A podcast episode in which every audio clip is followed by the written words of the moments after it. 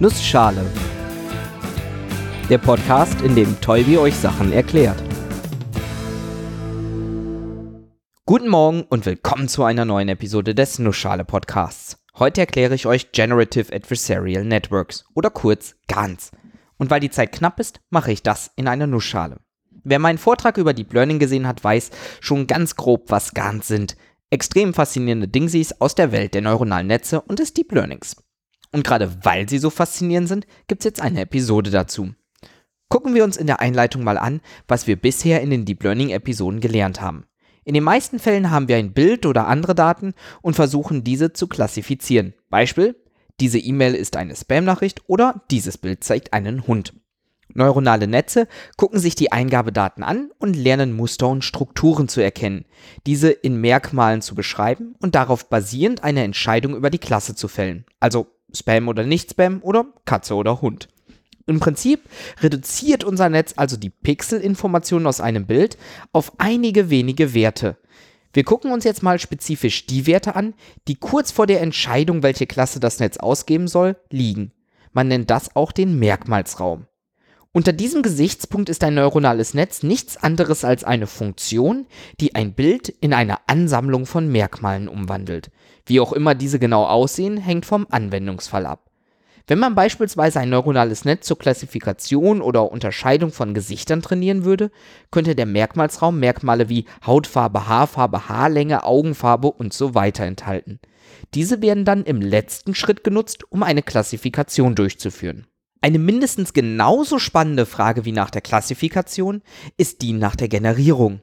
Es wäre doch genial, wenn wir nicht nur aus Bildern bestimmte Merkmale extrahieren könnten, sondern aus diesen Merkmalen wieder ein Bild machen könnten. Dann könnte ich zum Beispiel die Hautfarbe, Haarfarbe, Haarlänge, Augenfarbe angeben und würde ein passendes Bild von einer passenden Person bekommen. Oder ich nutze eines meiner Urlaubsfotos als Ausgangsbasis, möchte aber, dass der Stil des Fotos so eher dem von Monet oder Van Gogh entsprechen soll. Das geht aber leider nicht ganz so einfach. Denn was beim Training eines neuronalen Netzes passiert, ist, dass diese Merkmale gelernt werden und leider nicht so super interpretierbar sind wie Haut und Haarfarbe. Man nennt diese Zahlen zwar trotzdem Merkmale, aber es sind vor allem Merkmale, die dem Computer helfen, das Bild in wenigen Werten zu beschreiben. Für uns Menschen allerdings oft total uninterpretierbar sind. Was wir aber beim Trainieren eines neuronalen Netzes benötigen, ist eine Menge an Eingabedaten, die jeweils aus einem Bild und dem, was am Ende rauskommen soll, bestehen. Beim Klassifikator sind das also ein Bild und eine Information über die Klasse.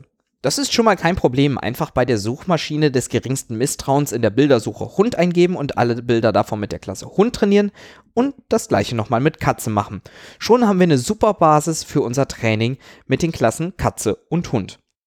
Gans möchten aber genau das Gegenteil erreichen.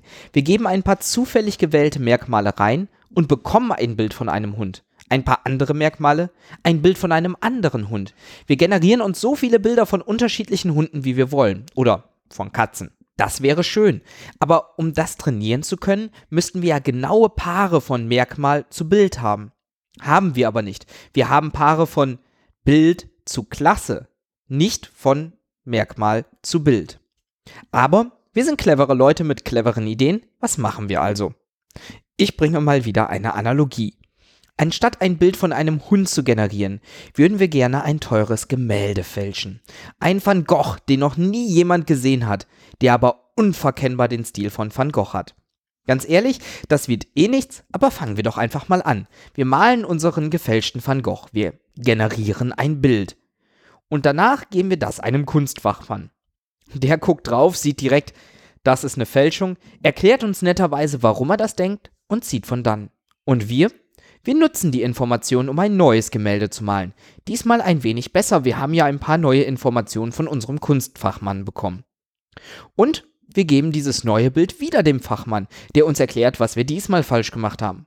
So lange, bis wir die perfekte Fälschung haben und der Kunstfachmann nicht mehr weiß, ob das Bild, was wir gemalt haben, echt oder gefälscht ist. Tja, und genau das machen wir auch bei GANs, den Generative Adversarial Networks, den generativen gegeneinander spielenden Netzen. Wie funktioniert das dort?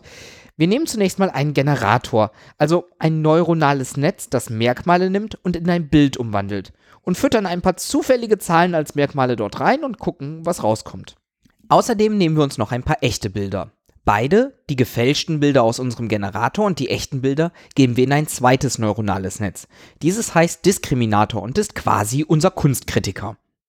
Der Kunstkritiker, der Diskriminator, das ist ein ganz normales Klassifikationsnetz, das einfach eine von zwei Klassen ausgibt, nämlich gefälscht oder echt.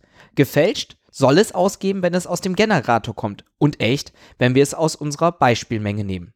Und dann trainieren wir beide Netze, so wie wir es immer machen, allerdings mit einem kleinen Twist. Denn der Diskriminator wird so trainiert wie immer, der Generator aber exakt umgekehrt. Der Generator wird nämlich so trainiert, dass der Diskriminator schlechter werden würde. Denn wie bringt man den Diskriminator, den Kunstkritiker dazu, eine Fälschung nicht mehr von der Wirklichkeit unterscheiden zu können? Indem wir die Fälschung so gut machen, dass sie von der Wirklichkeit nicht mehr unterscheidbar ist. Ich finde das extrem genial und eigentlich sogar recht einfach als Idee. Und diese Art von Netzwerktraining ist eine der bedeutendsten Fortschritte in der Welt des Deep Learnings. Nach der Veröffentlichung dieser Idee vor knapp fünf Jahren gab es alle paar Monate eine neue Verbesserung, die darauf aufbaut. Fast genauso genial finde ich beispielsweise das CycleGAN. Eigentlich eine Verknüpfung aus zwei Generatoren, die jeweils genau das Gegenteilige machen. Anstatt ein Bild aus Merkmalen zu erzeugen, erzeugt man nun ein Bild aus einem anderen Bild. Das bekannteste Beispiel ist ein Bild von einem Pferd in ein Bild von einem Zebra umzuwandeln. Dafür nimmt man einen Generator, der genau das macht, und einen zweiten Generator, der Zebras in Pferde umwandelt. Neben den zwei Diskriminatoren, also einem pro Generator, kann ich mir noch eine weitere Information zunutze machen. Nehme ich ein Bild von einem Pferd, wandle es mit Generator 1 in ein gefälschtes Bild von einem Zebra um, nehme das Ergebnisbild, schicke es durch Generator 2 und mache aus dem gefakten Zebra wieder ein gefaktes, gefaktes Pferd, dann gibt mir der Unterschied vom umgewandelten, umgewandelten Pferd zum originalen Pferd eine wichtige Information und entscheidende Hinweise darauf, wie das Netz verbessert werden muss. Und das benutzt man dann im Training.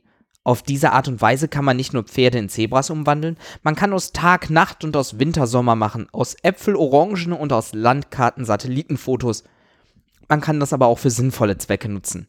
Ein Arbeitskollege von mir, der Mikroskopiebilder von gefärbtem Gewebe analysiert, kann diese in eine andere Färbung umwandeln, in der bestimmte andere Strukturen besser zu sehen sind. Relativ neu ist das Stylegarn, mit dem man realistische Bilder von Personen erzeugen kann. Man nutzt dabei als Eingabe ein Bild von einer echten Person und ein Bild, das als Stilvorlage gilt, beispielsweise ein Bild von einem Kind. Das Netz kombiniert beide und zeigt die echte Person als Kind oder Mann oder Frau mit langen oder kurzen Haaren. Es gibt auch eine Webseite thispersondoesnotexist.com, auf der bei jedem Neuladen eine absolut echt aussehende Person zu sehen ist, die aber komplett computergeneriert ist. Mit Hilfe von GANs kann man auch Bilder komplett neu erzeugen. Man malt ein paar Striche und das GAN macht daraus ein Gemälde. Man malt die Umrisse einer Katze und das GAN macht daraus eine echt aussehende Katze. Wobei man da auch sehr vorsichtig sein muss. Wenn die Umrisse nicht wirklich einer Katze entsprechen, kommen zum Teil sehr gruselige Bilder raus. Leider lernen Gans nämlich nicht wirklich die Welt zu verstehen und beim Stichwort Hund einen Hund zu erzeugen. Sie lernen mathematisch anhand von Beispielen gelernte Wahrscheinlichkeitsverteilungen und geben diese wieder. Es kann also gerne mal passieren, dass der Hund drei Augen oder zwei Köpfe hat oder sich das Garn irgendwelche anderen Dinge ausdenkt, die auf einmal im Bild zu sehen sind. Trotzdem, gerade für die Leute, die mal von neuronalen Netzen beeindruckt werden wollen, sind Generative Adversarial Networks eine gute Anlaufstelle. Und auch wenn es nur eine Analogie war, die Idee mit dem Kunstfälscher ist gar nicht so daneben. Denn es soll sogar vorgekommen sein, dass ein von einem Garn erzeugtes Gemälde bei einer Kunstaktion für über 400.000 Dollar versteigert wurde. Und ich ärgere mich gerade, dass nicht ich der Verkäufer war. Bis nächste Woche.